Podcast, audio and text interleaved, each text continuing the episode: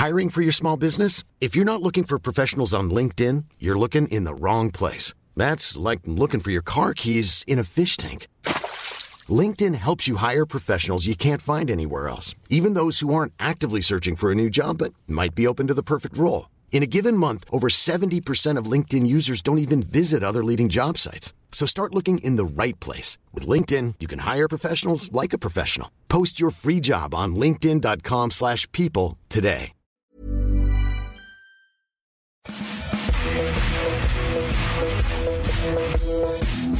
Bonjour à tous et bienvenue dans un nouveau numéro du FC Stream Team. Je suis Martin Mosnier, journaliste à Eurosport.fr et comme d'habitude pour m'accompagner, Maxime Dupuis. Comment ça va, Maxime? Ça va bien et toi, Martin? Bonne semaine? Ouais, écoute, semaine sympathique. Euh, euh, oui, oui, non, tout va bien, tout va bien, tout va bien. Euh, ça va un peu moins bien pour la Ligue 1, évidemment, on va en parler. le sommaire de l'émission, on va démarrer avec l'audience au Conseil d'État hier, savoir si la Ligue 1 a la moindre chance de reprendre sa saison. Et puis après, Maxime, on évoquera le mercato, me semble-t-il. Hein, ouais, on va avoir une large part mercato, puisque vous n'êtes pas sans savoir. Euh, vendredi midi, euh, la Ligue 1 a décidé de lancer son propre mercato, c'est-à-dire un mercato euh, intra-hexagonal. C'est un peu particulier et ça laisse peut-être présager d'un été très difficile pour les clubs français, comme vous pouvez aussi l'imaginer, puisque la Ligue 1 a été arrêtée et qu'aujourd'hui, bah, il n'y a plus beaucoup de sous-sous dans la caisse. Donc, euh, il va falloir faire 100. Et en revanche, en Angleterre, on le sait, il y a de l'argent et on va se pencher sur le cas de Chelsea qui est en passe de réussir deux très bons coups, n'est-ce pas, Martin? Tout à fait, deux très bons coups. Ziyech et Werner, on en parlera à la fin de l'émission. Maxime, tu nous rappelles simplement où est-ce qu'on peut nous écouter et écouter ta voix douce et suave? Eh bien, partout.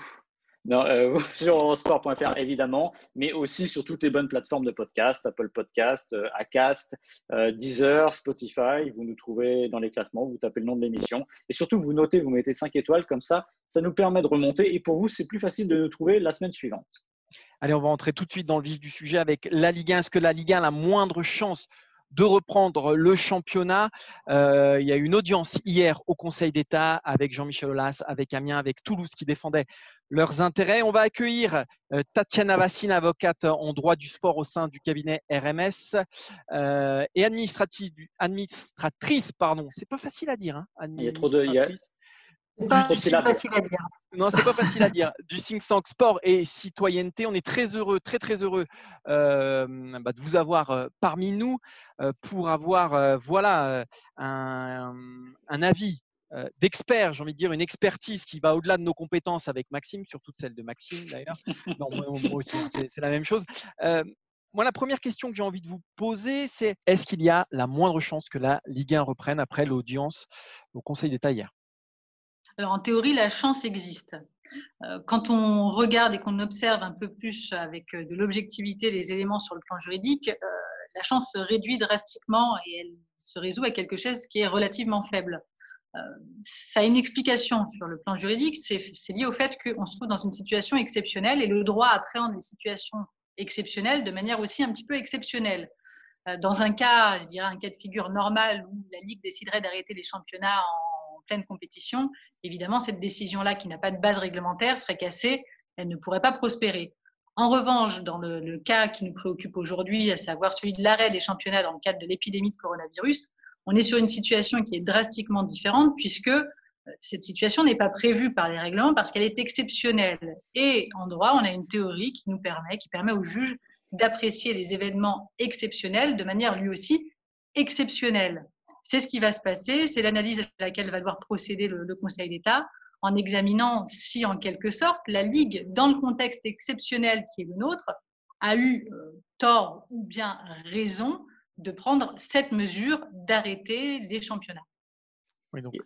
oui, vas-y, Maxime. Ouais, non, il y, avait, deux combats en fait dans cette, euh, dans cette demande. On voit qu'il y a trois acteurs, mais on voit globalement qu'il y a deux combats. Il y a, Jean-Michel Aulas qui, lui, euh, j'allais dire, lutte pour la reprise du championnat. Et on a l'impression qu'Amiens et Toulouse, euh, de leur côté, espèrent euh, surtout ne pas descendre en Ligue 2. Donc ma question, elle est simple, c'est est-ce que, à défaut de redémarrer le championnat, est-ce que euh, le Conseil d'État peut dire qu'il faut que la Ligue 1 reprenne à 22 clubs et sauver justement les, j'allais dire, les deux punis de la saison? Effectivement, on a juridiquement des arguments qui sont légèrement différents. D'un côté, on a une contestation de la décision qui a été prise par la Ligue, ou peut-être on pourrait même se demander si cette décision n'a pas été prise finalement par le, Premier ministre hein, quand il a fait sa déclaration en disant que la saison, de, la saison sportive était terminée. Enfin, passons ce, hmm. cette petite, cette petite nuance-là. D'un côté, on a une décision qui est contestée sur le fait que de, l'arrêt, hein, tout simplement, et une deuxième manière de contester cette décision, un peu plus indirecte, je dirais, qui est celle de contester ses effets. C'est pas en tant que tel le fait d'arrêter les championnats qui sont remis en cause juridiquement, ce sont les, conséquences qui sont attachées, les effets qui découlent de cette décision. Alors c'est un petit peu différent, puisque d'un côté, on demande à ce que les championnats reprennent, et de l'autre, on va simplement demander à pouvoir continuer à évoluer sans reprise des championnats, mais au même niveau que celui auquel on évoluait. Euh, concernant la décision d'arrêter les, championnats, c'est une décision, à mon sens, qui va être difficile à remettre en cause. ça s'explique hein, quand on regarde les dernières décisions qui ont été prises par le Conseil d'État dans le cadre de l'épidémie de coronavirus. On a quand même une tendance assez forte et assez marquée qui tend à suivre la position du gouvernement. Donc, cet aspect-là paraît assez, assez difficile à contester, compte tenu toujours du cadre exceptionnel dans lequel on se trouve. Sur les effets qui sont liés à, cette décision et finalement les circonstances dont on va assortir ces, ces décisions, à savoir une relégation, parce qu'on aurait très bien pu envisager que la Ligue 1 se joue avec un nombre plus, plus important de clubs. Sur cet aspect-là, on aura une appréciation qui sera, qui sera peut-être plus, plus ouverte du Conseil d'État.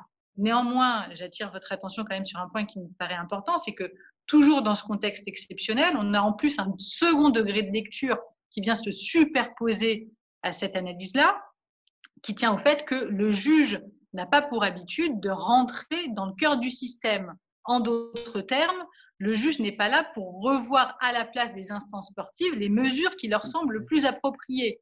Le juge est là pour faire en sorte que le droit soit appliqué. Donc, sauf à considérer qu'il y a une violation importante des principes d'équité, par exemple, il n'aura pas vocation à revenir sur les effets de cette décision.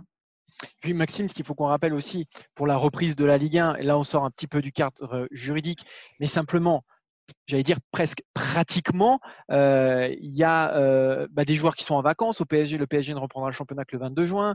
Il y a des équipes qui avancent sur le recrutement. Il n'y a plus de diffuseurs aussi de la Ligue 1. Euh, il n'y a plus de contrats. Et puis il y a des équipes qui refont leur outil de travail. Il y a Dijon qui a tweeté une photo pendant l'audience du Conseil d'État, une photo de, de, de, son stade qui est un véritable chantier à ciel ouvert parce qu'on refait la pelouse. Donc même si on se base d'un point de vue juridique, vous me dites que les chances sont très minces d'un point de vue pratique, c'est très mince aussi. Donc je pense qu'aujourd'hui, il ne faut pas se bercer d'illusions. Et ça paraît très compliqué de voir une reprise de la Ligue 1. Oui, et puis sur la forme, ce serait de dire à certains qu'il y avait des acquis euh, qui ne sont, qui ne sont plus aujourd'hui. Donc euh, sur le fond et sur la forme, c'est compliqué. Moi, il y a une dernière question que j'ai envie de vous poser. Euh, est-ce que là, pour le coup, le Conseil d'État, lundi ou mardi, quand il rendra sa décision, sifflera pour de bon la fin, la fin de la récréation? C'est-à-dire qu'il n'y a plus de recours derrière? Ou est-ce que en euh, Jean-Michel Aulas, par exemple, peut encore aller chercher une autre juridiction.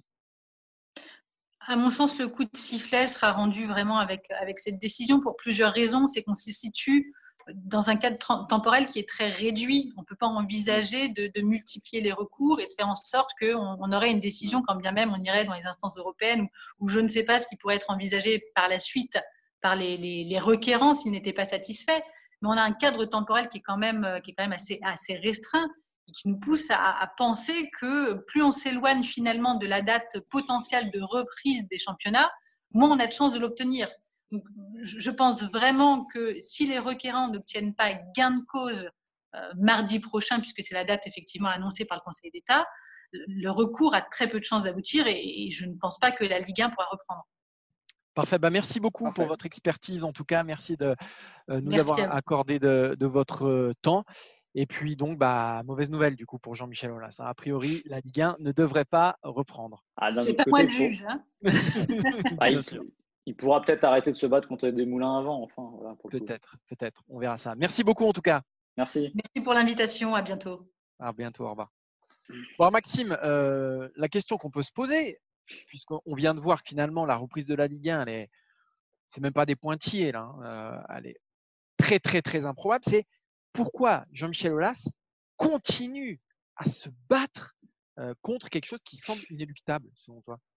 Bah, je pense que Jean-Michel Aulas, c'est déjà quelqu'un qui va au bout de ses idées, de ses ambitions. Globalement, on l'a vu dans d'autres situations, plus sportives et plus, plus, euh, dire plus positives, on va dire, euh, parce qu'il est comme ça et ça lui a bien réussi. Donc, quand il tient quelque chose, il tient à aller au bout. Et c'est normal. Et je pense que c'est bien qui est, enfin, bien. J'étais le premier à dire qu'il fallait arrêter, mais qu'il y ait un vrai point final. Le point final, a priori, si j'en crois ce que nous a dit l'avocate, ça devrait être celui-ci. Si le Conseil d'État dit c'est terminé, c'est terminé. Le moment, il sera allé au bout. Et je vois bien derrière un énième et dernier communiqué qui disent on le déplore, mais on a fait tout ce qu'on pouvait, etc. Voilà. Je pense qu'en effet, qu'il y a une posture. Après, euh, ce qui est intéressant sur ce qu'on a su de, cette, euh, de cette journée de jeudi, c'est que il a aussi un peu réglé ses comptes avec euh, Didier Quillot notamment.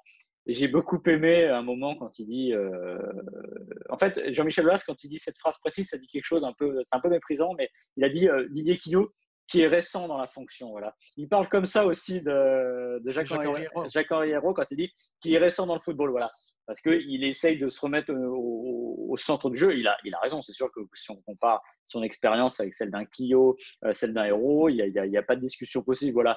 Je pense que voilà, il y avait une histoire de terminer. Est-ce qu'il y croit encore? Honnêtement, je, suis sûr que non. Parce que déjà, au moment, euh, souviens-toi, il y a, je crois que c'était la semaine dernière, il avait déjà commencé à parler, à répondre au Premier ministre encore et à dire faut au moins qu'on puisse préparer la Ligue des Champions, des matchs amicaux, etc.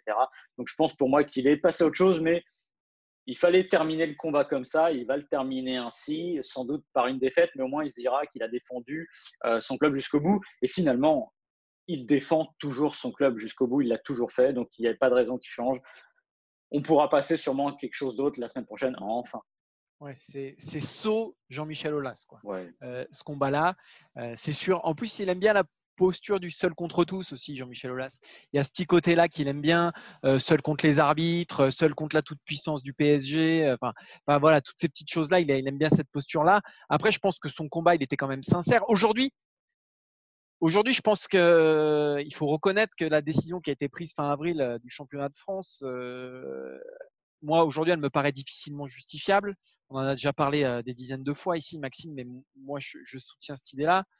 Euh, deux tiers des clubs français peineront à équilibrer leur compte quand même, je le, rappelle. Donc, euh, donc son combat aujourd'hui, il est louable et, ce qu'il défend, moi, je le comprends tout à fait. Je pense que c'est pas le meilleur ambassadeur pour défendre ce combat-là. Et je pense que le, vrai problème, le vrai, vrai, vrai problème, il est là. C'est que c'était pas à lui d'incarner ça. Le problème, on en a parlé ici, on avait utilisé, moi-même, je m'étais permis de l'appeler le pompier pyromane. Voilà, bah, c'est exactement ça. C'est-à-dire que il a pris la parole tout de suite parce que, évidemment, euh, il a, beau rôle à chaque fois de dire héros, euh, il voulait que ça s'arrête, etc. Mais si Lyon avait été deuxième du championnat, la question ne serait, se serait même pas posée. C'est qu'il aurait été pour ça. Et notamment, souvenez-vous encore une fois, son interview du Monde, c'est le péché originel en quelque sorte. Cette interview du Monde, au Monde euh, le 13 mars où il dit il parle de la saison blanche. On peut pas aller au bout, c'est pas grave, on fera une saison blanche, mais on prendra les classements de la saison précédente peut, peut pas être crédible avec ça. C'est comme si moi, je, te propose un choix qui, euh, je te dis, on fait un partage entre toi et moi, je prends 100%, tu prends rien. Bah, non, de quel droit? C'est pas possible. Et après, il y a eu évidemment euh, la saison blanche, les playoffs, etc. C'est parti dans tous les sens. En fait, là où il n'a pas été bon pour coup, pour moi, son erreur, c'est pas tant de défendre bec et ongle son club, parce qu'encore une fois, s'il a raison de le faire, il l'a toujours fait et c'est même ce qu'on lui demande son problème, ça a été de, fluctuer en fonction du vent et en fonction de ses intérêts. Quand il voyait que quelque chose n'était plus possible pour l'OL, il allait derrière quelque chose d'autre. Il aurait fallu qu'il ait. Peut-être que la solution, c'était dès le début de dire il faut des playoffs. Voilà. On sait qu'on ne pourra pas finir dans des conditions, mais si ça reprend, faisons des playoffs. Je ne suis pas sûr que c'était la bonne solution parce qu'en plus, ces playoffs qui prenaient les 15 premiers, qui, qui donnaient une chance à Metz d'être champion de France, qui est un peu aberrant, euh, n'était pas une bonne solution. Mais au moins, il aurait eu cette, euh, il aurait été droit là-dessus. On n'aurait pas pu lui reprocher de changer tout le temps. Exactement. Voilà. C'est ça qui a manqué, c'est la ligne. Quelle qu'elle soit, au moins qu'il la suive de A à Z. Et là, il l'a pas suivi. C'est pour ça qu'il est devenu inaudible. Et je le répète, si on en est arrivé à cette cacophonie, si on en est arrivé à arrêter aussi pour ça, c'est parce qu'il a aussi fait beaucoup de bruit. Il n'était pas le seul, mais on l'a entendu plus que les autres parce qu'il est Jean-Michel Aulas, tout simplement. Voilà je crois qu'on a fait le tour sur la question. Et bah, Et a priori, on n'en reparlera pas la semaine prochaine, cette fois, c'est sûr. Espérons-le en tout cas. Espérons-le que la Ligue 1 tourne la page. Maxime, on va passer au deuxième sujet de cette euh, émission. Euh, c'est tombé vendredi midi, une annonce importante, une annonce forte hein, pour le, football français. Le mercato de la Ligue 1, euh, enfin du football professionnel français, en tout cas, va démarrer ce lundi. un mercato donc franco-français.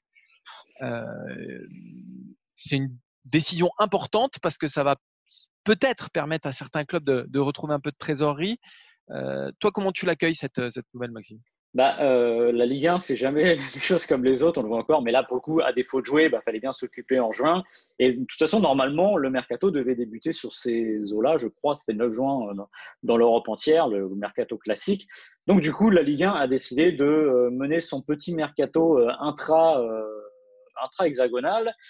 Comment je l'accueille? Bah, Avec un gros, gros point d'interrogation parce que je ne sais pas bien ce qui va pouvoir se passer pendant ces premières semaines en attendant que les autres jouent. Parce qu'on sait très bien, si on parle du modèle classique du mercato euh, tel qu'il est fait en Ligue 1, euh, c'est souvent, ça part souvent de l'étranger avec un gros achat qui amorce une pompe. Ça donne des liquidités au club qui derrière réinvestissent. Là, j'ai une question vraiment toute bête. Euh, les clubs ont arrêté de jouer, l'intégralité des droits TV n'a pas été payée. du coup, avec quel argent? Alors évidemment, il y a le prêt, mais est-ce que les clubs vont être euh, partants pour dilapider leur argent maintenant? Je ne vois pas bien en fait euh, à quoi ça va servir et surtout ce qui va se passer, hormis des, j'ai l'impression qu'on va avoir des micro-transactions parce que euh, dégainer dans ce contexte-là me paraît difficile. Alors je sais qu'il y a l'idée derrière cela de démarrer maintenant. Évidemment, c'est la date butoir du 30 juin, la fin de l'exercice comptable et d'améliorer des situations. Mais je vais prendre un exemple tout bête et peut-être le plus symbolique d'entre eux. Euh, c'est l'Olympique de Marseille. Euh, on le sait, un trou de 90 millions, il faut retrouver 60 millions. Euh, bah, tout simplement, je ne vois pas qui va mettre de l'argent, par exemple, pour acheter, j'ai une bêtise, pour Morgan Sanson, par exemple. C'est pas un club français qui va l'acheter, sauf surprise. Donc, en fait, je ne vois pas bien en quoi ça va améliorer les situations, pour être franc. Ouais, je suis d'accord avec toi. Euh, à moins que le PSG décide de mettre 60 millions sur euh, Camara et Sanson, parce qu'aujourd'hui, seul le PSG est en euh, position à les liquidités ou à les reins assez solides pour acheter massivement. Mais on sait que le marché du Paris Saint-Germain, depuis longtemps maintenant, bah, il n'est pas français. Donc, donc même quand on parlait parfois de la casette ou de Fekir, finalement, ces joueurs ne viennent pas.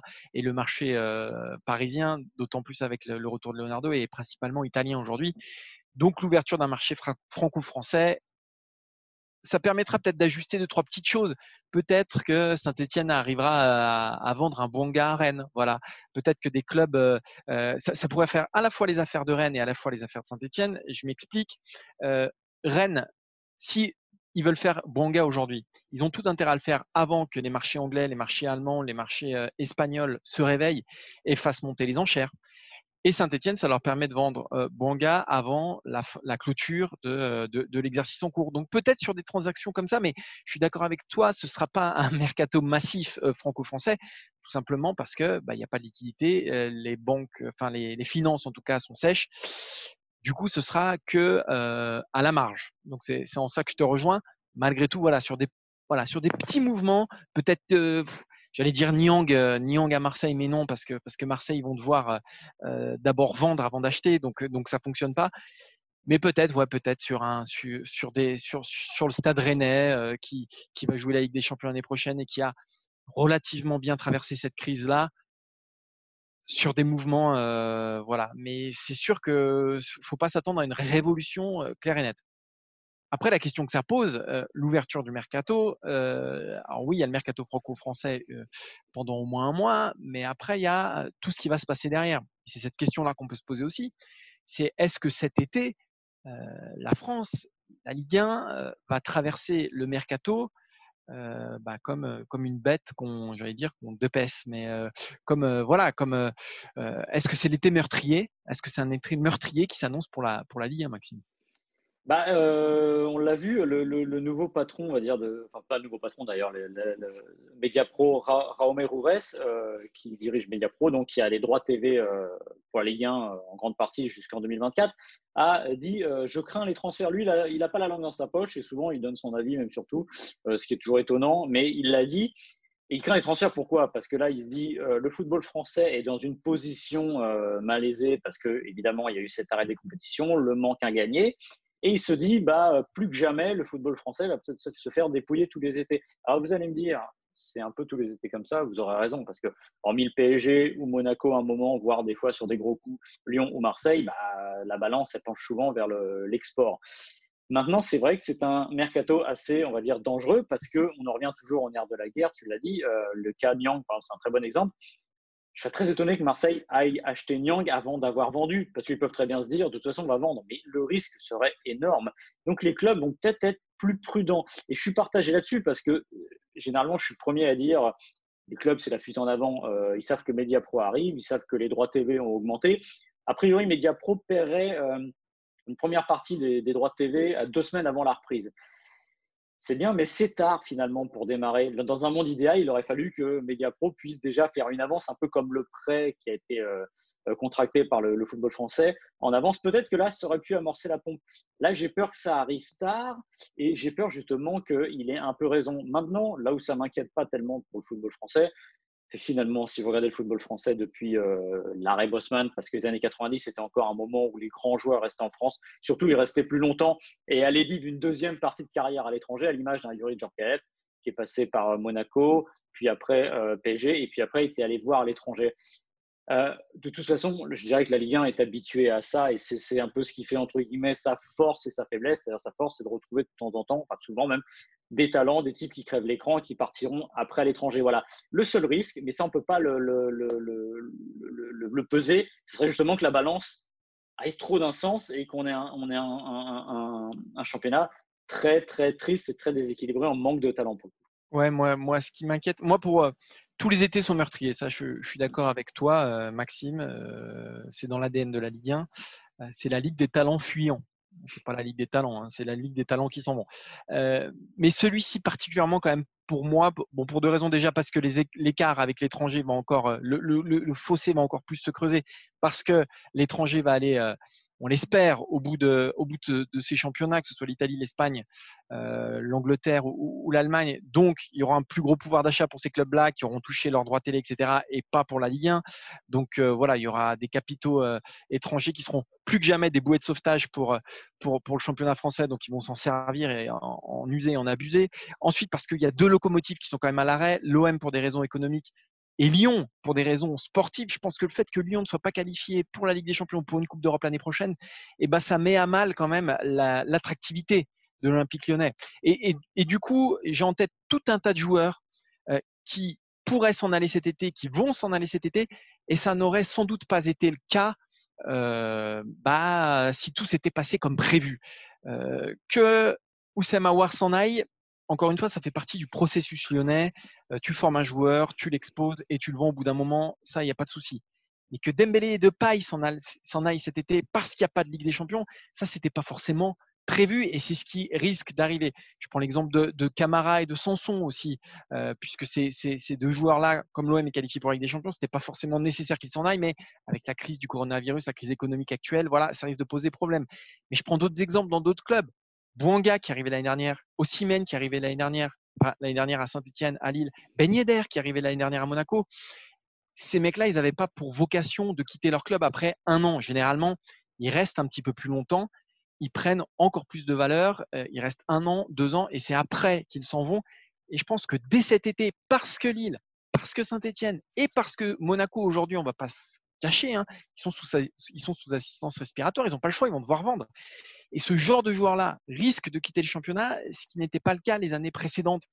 Euh, ces clubs-là arrivaient à les garder au moins un an de plus. Et c'est cette crise qui accélère ce processus-là. Donc je pense que non seulement on va voir les joueurs qui partent, comme d'habitude, mais en plus ceux qui auraient dû partir peut-être dans un an.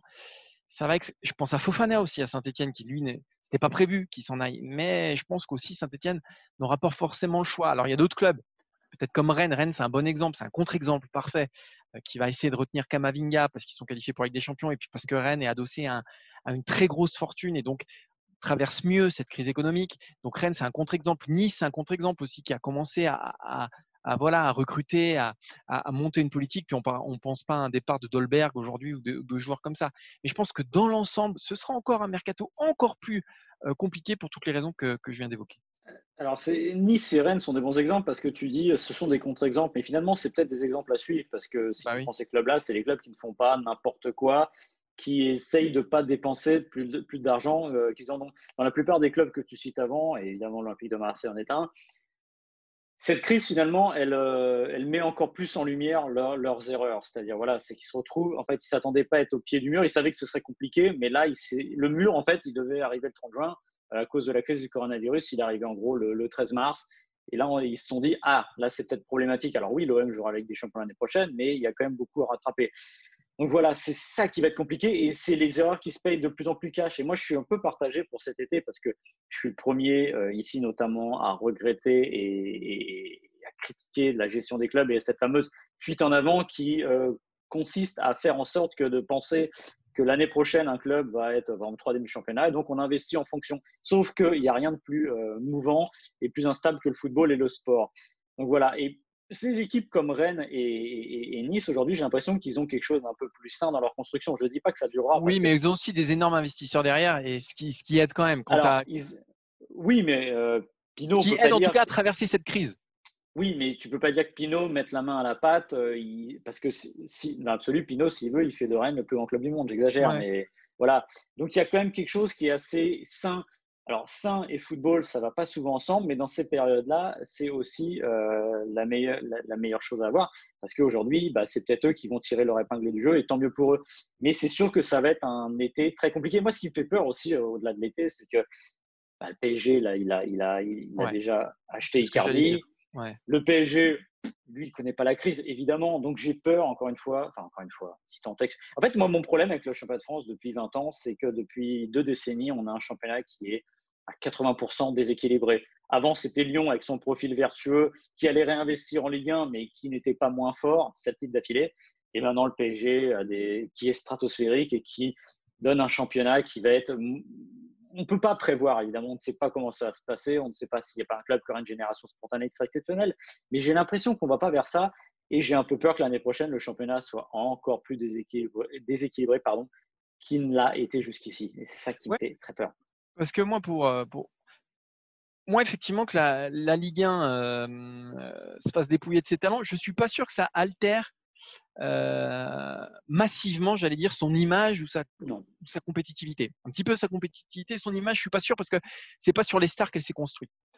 En revanche, effectivement, comme tu le dis, euh, là, on va encore avoir plus une cassure. C'est même pas, c'est même plus une cassure là. C'est même plus déséquilibré, c'est disproportionné en fait. Euh, parce que effectivement, comme tu le disais, Paris vient d'acheter Icardi quand même cette semaine. Paris achète Icardi cette semaine quand euh, on parle de départ, partout, à Lyon, on parle du départ de Camara, d'Embélé Awar, à Marseille, euh, euh, de Camara, de Sanson, à Monaco, de Ben Yedder. Donc, c'est tous les meilleurs joueurs de Ligue 1, hors ceux du PSG. Donc là, on va avoir une compétition qui va encore plus être déséquilibrée. Moi, c'est ce qui me pose problème. Et le deuxième problème que ça me pose aussi, c'est pour la compétitivité européenne de Marseille, de Lyon, de Lille, euh, de Rennes, j'espère pas, mais voilà, c'est là-dessus. Moi, c'est plus ça là-dessus que ça me pose problème. Voilà. Oui, parce que je pense qu'encore une fois, voilà, ça va être, euh, ça va être. Encore une fois, là, on parle d'un été euh, potentiellement meurtrier. Il faudra voir à quoi ressemblera l'automne notamment et la suite. C'est vrai qu'on va être dans une. C'est un peu une saison de, l'inconnu et ce, mercato qui s'ouvre justement pour boucler la boucle lundi. Je sais pas trop. Enfin, je, je vois pas bien à quoi il va servir Oui, à la marge ou quelques transactions. Mais pour le reste, ça va être très compliqué parce que je vois mal. On a parlé un moment euh, de, Camara, que, PSG aimait bien Camara. Je serais quand même très très étonné que déjà que le joueur aille au PSG parce que pour tout ce que ça représente et que le, que, et que le PSG aille l'acheter. On serait dans la, structure euh, lyonnaise des années 2000. Je dirais ah oui oui ça va peut-être servir et peut-être que mais là, on n'est pas du tout là-dedans. Donc, je pense que ce mercato, ça va être vraiment l'ajustement avant. C'est un peu le, oui, l'ajustement avant le, plat, le plat de résistance, un peu particulier. On va passer au troisième sujet, Maxime. On va terminer avec ça, un, sujet mercato, mais mercato étranger, parce qu'il y a un club qui s'active, euh, qui fait des belles choses. Euh, un club qui a déjà recruté Ziyech, donc le, Marocain de, de l'Ajax d'Amsterdam, et qui s'apprête, si on en croit à peu près tout ce qui se dit et tout ce qu'on lit depuis 24 euh, heures, à faire un énorme coup, à recruter l'attaquant euh, de Leipzig, à savoir euh, Timo Werner.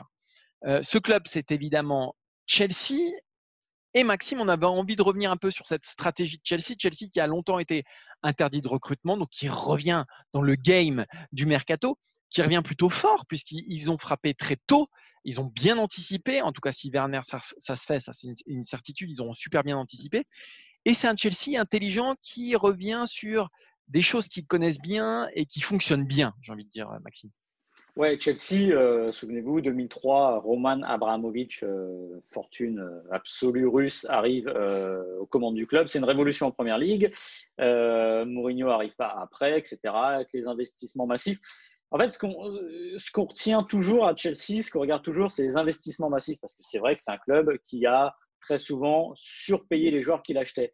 Mais ce qui m'intéresse là-dedans, et ce qu'on retrouve un peu avec Ziyech, euh, donc, euh, qui vient de l'Ajax, et sûrement Werner, qui viendrait pour 4, 50 euh, millions sur la clause, a priori, et ben, c'est qu'on retrouve cette logique de Chelsea que moi, j'ai toujours bien aimé, je, dois être honnête là-dessus, c'est qu'ils ils vont chercher ce qu'on appelle des stars en devenir si vous regardez la liste des joueurs de Chelsea qui ont fait Chelsea sur la, décennie passée, qui a permis à Chelsea, la décennie, pardon, quasiment les 20 ans maintenant passé, qui ont permis à Chelsea de gagner la Ligue des Champions en 2012, bah, évidemment, on pense au symbole Drogba, bah, c'est exactement ça. C'est-à-dire que Chelsea est un club qui n'achète pas des stars, mais qui les construit. Il achète des demi-stars. Alors, c'est quelque part en fait entre Dortmund et le Real. c'est le palier entre Dortmund et le Real. C'est-à-dire tu ne vas pas non plus acheter un mec qui n'a absolument rien prouvé, mais tu vas pas non plus aller prendre Gareth Bale. Il y, a un vrai savoir-faire dans ce club-là parce que, encore une fois, euh, Sech, Drogba, Malouda, Mata, Hazard, regardez la liste des joueurs qui ont été élus joueurs de l'année euh, à Chelsea, hormis les Lampard et les Terry, ces joueurs-là, c'était pas Shevchenko, ça n'a pas marché, c'était pas Crespo, encore une fois, ils sont tombés aussi sur un énorme Drogba à l'époque, faut le rappeler, euh, c'est pas Torres, Torres qui avait été acheté, je crois, 60 millions euh, d'euros à l'époque, c'est un record. Donc voilà, il y a, ce savoir-faire à Chelsea qui euh, est en effet simplifié aussi par l'argent, parce que encore une fois, il faut les payer les joueurs, il faut aller les chercher. ils ont une politique que là, pour le coup, moi, je, ne valide pas, c'est-à-dire les, prêts à gogo, parce que c'est vraiment du trading et on ne prête qu'aux riches. Et ça montre aussi des fois qu'il y a des ratés. On l'a vu avec De Bruyne et Salah, mais n'empêche qu'ils sont toujours l'argent, l'argent dessus. Et on peut leur reprocher ça. Moi, je n'aime pas pertinemment ça, mais il y a quand même une vraie euh, logique, une vraie structure et une vraie politique. Et je pense que ce qui leur est arrivé sur les deux dernières fenêtres de mercato, c'est-à-dire l'interdiction de transfert, bah, c'est presque un mal pour un bien parce qu'ils ont préparé quelque chose. Lampard est arrivé, ils ont vendu Hazard euh, au, Real pour 100 millions, ils ont gardé l'argent de côté, sinon ils n'avaient pas le choix. Ils ont fait grandir leur jeune. Et ils ont fait grandir leurs jeunes. Et c'est ce qui est intéressant dans, dans, ces recrutements aussi de Ziyech et, de Werner, c'est que on n'est pas sur euh, ce qui est à la mode, c'est-à-dire la, pépite de moins de 20 ans, du Sancho, mmh. euh, je sais pas, du voilà, des joueurs comme ça, du Delirte, ou des joueurs euh, tu vas chercher qui coûtent extrêmement cher euh, et qui représentent quand même un pari, un pari crucial. ils sont pas, ils sont pas là-dessus. Ces jeunes-là, finalement, ils les ont on pense à Abraham, qui est peut-être le meilleur exemple parce qu'il a, complètement explosé cette saison mmh. en, première ligue. Mais ils vont les accompagner de joueurs qui, comme tu l'as dit, ont fait leur preuve déjà en, Ligue des Champions. Je pense à Ziyech, qui, souvenez-vous de sa campagne l'année dernière. Euh, d'un Timo Werner, qui était quand même euh, à peu près euh, voulu par tout le monde, en, particulier par le Bayern Munich, et qui est devenu une valeur sûre aujourd'hui de, la Bundesliga. Donc le risque il est, mince avec, ces deux joueurs-là. Il existe toujours, mais, il est mince. Et ces joueurs-là vont, encadrer finalement euh, la jeune garde qui arrive à, Chelsea, qui a grandi pendant au moment où, Chelsea était interdit de recrutement. Et moi aussi, je trouve ça très intéressant. Après, est-ce que ça peut permettre à Chelsea de revenir dans le jeu, euh, de un peu contrer cette dualité euh, Manchester City-Liverpool au sommet de la Première Ligue Ça, ça reste à voir. Mais en tout cas, c'est peut-être, en tout cas, c'est une stratégie intelligente et c'est peut-être comme ça que Chelsea se remettra sur les rails pour aller viser un titre. Euh, après, leur dernier titre n'est pas si vieux, hein, je crois que c'est 2017.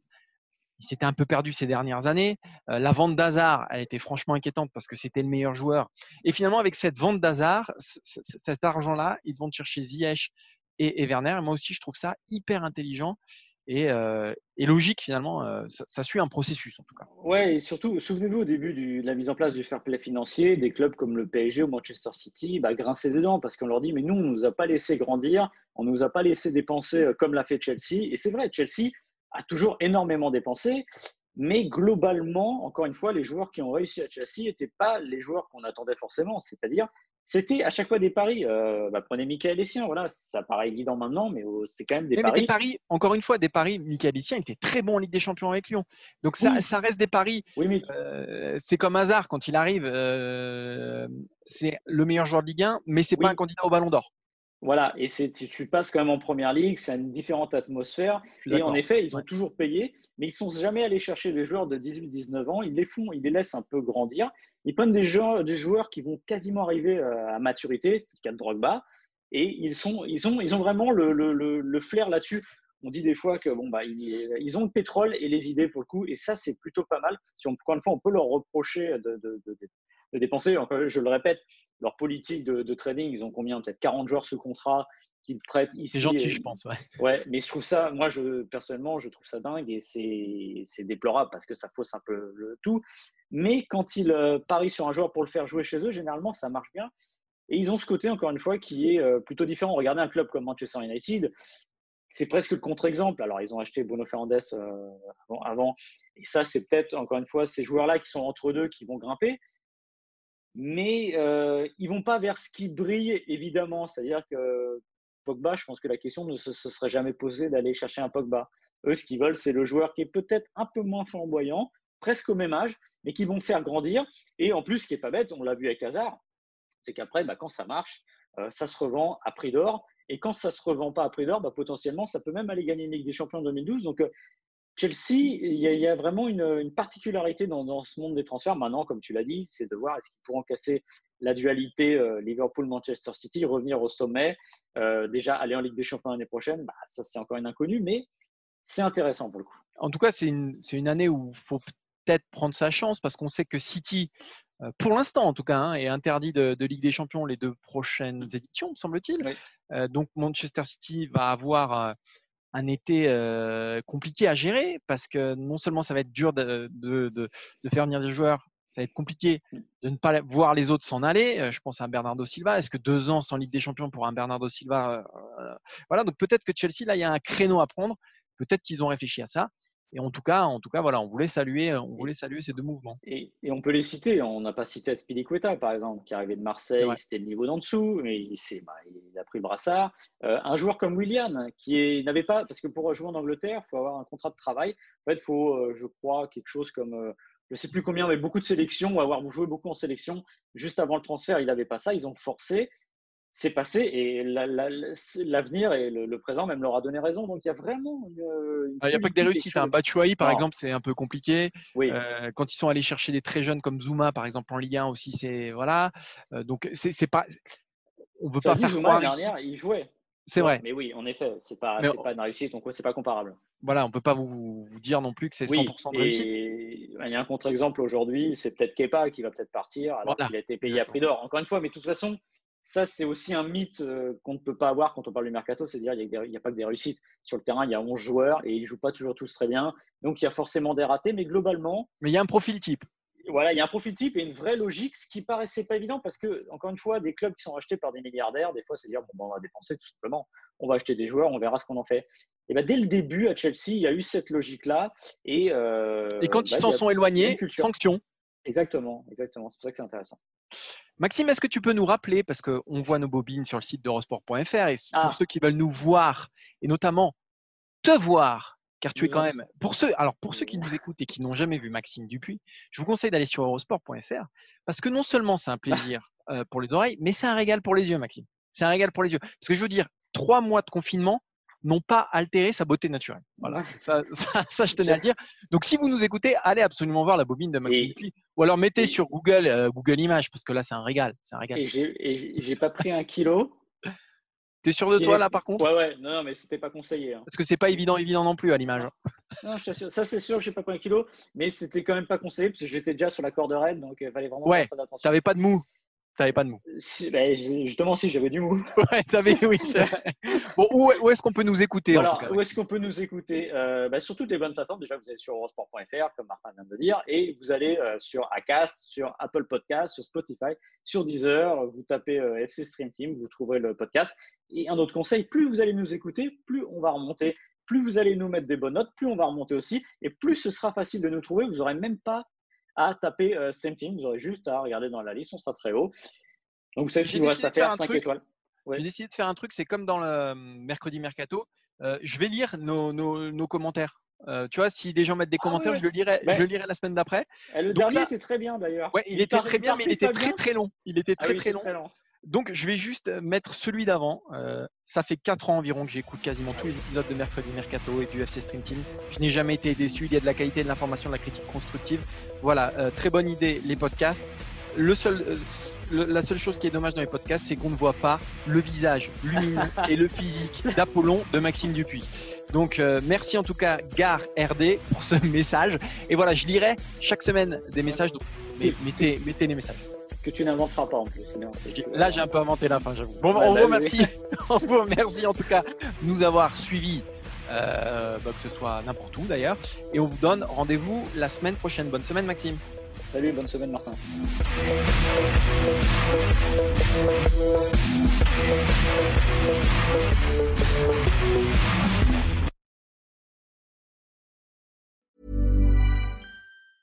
Mom deserves the best, and there's no better place to shop for Mother's Day than Whole Foods Market. They're your destination for unbeatable savings, from premium gifts to show-stopping flowers and irresistible desserts. Start by saving 33% with Prime on all body care and candles. Then get a 15-stem bunch of tulips for just $9.99 each with Prime. Round out Mom's menu with festive rosé, irresistible berry chantilly cake, and more special treats. Come celebrate Mother's Day at Whole Foods Market.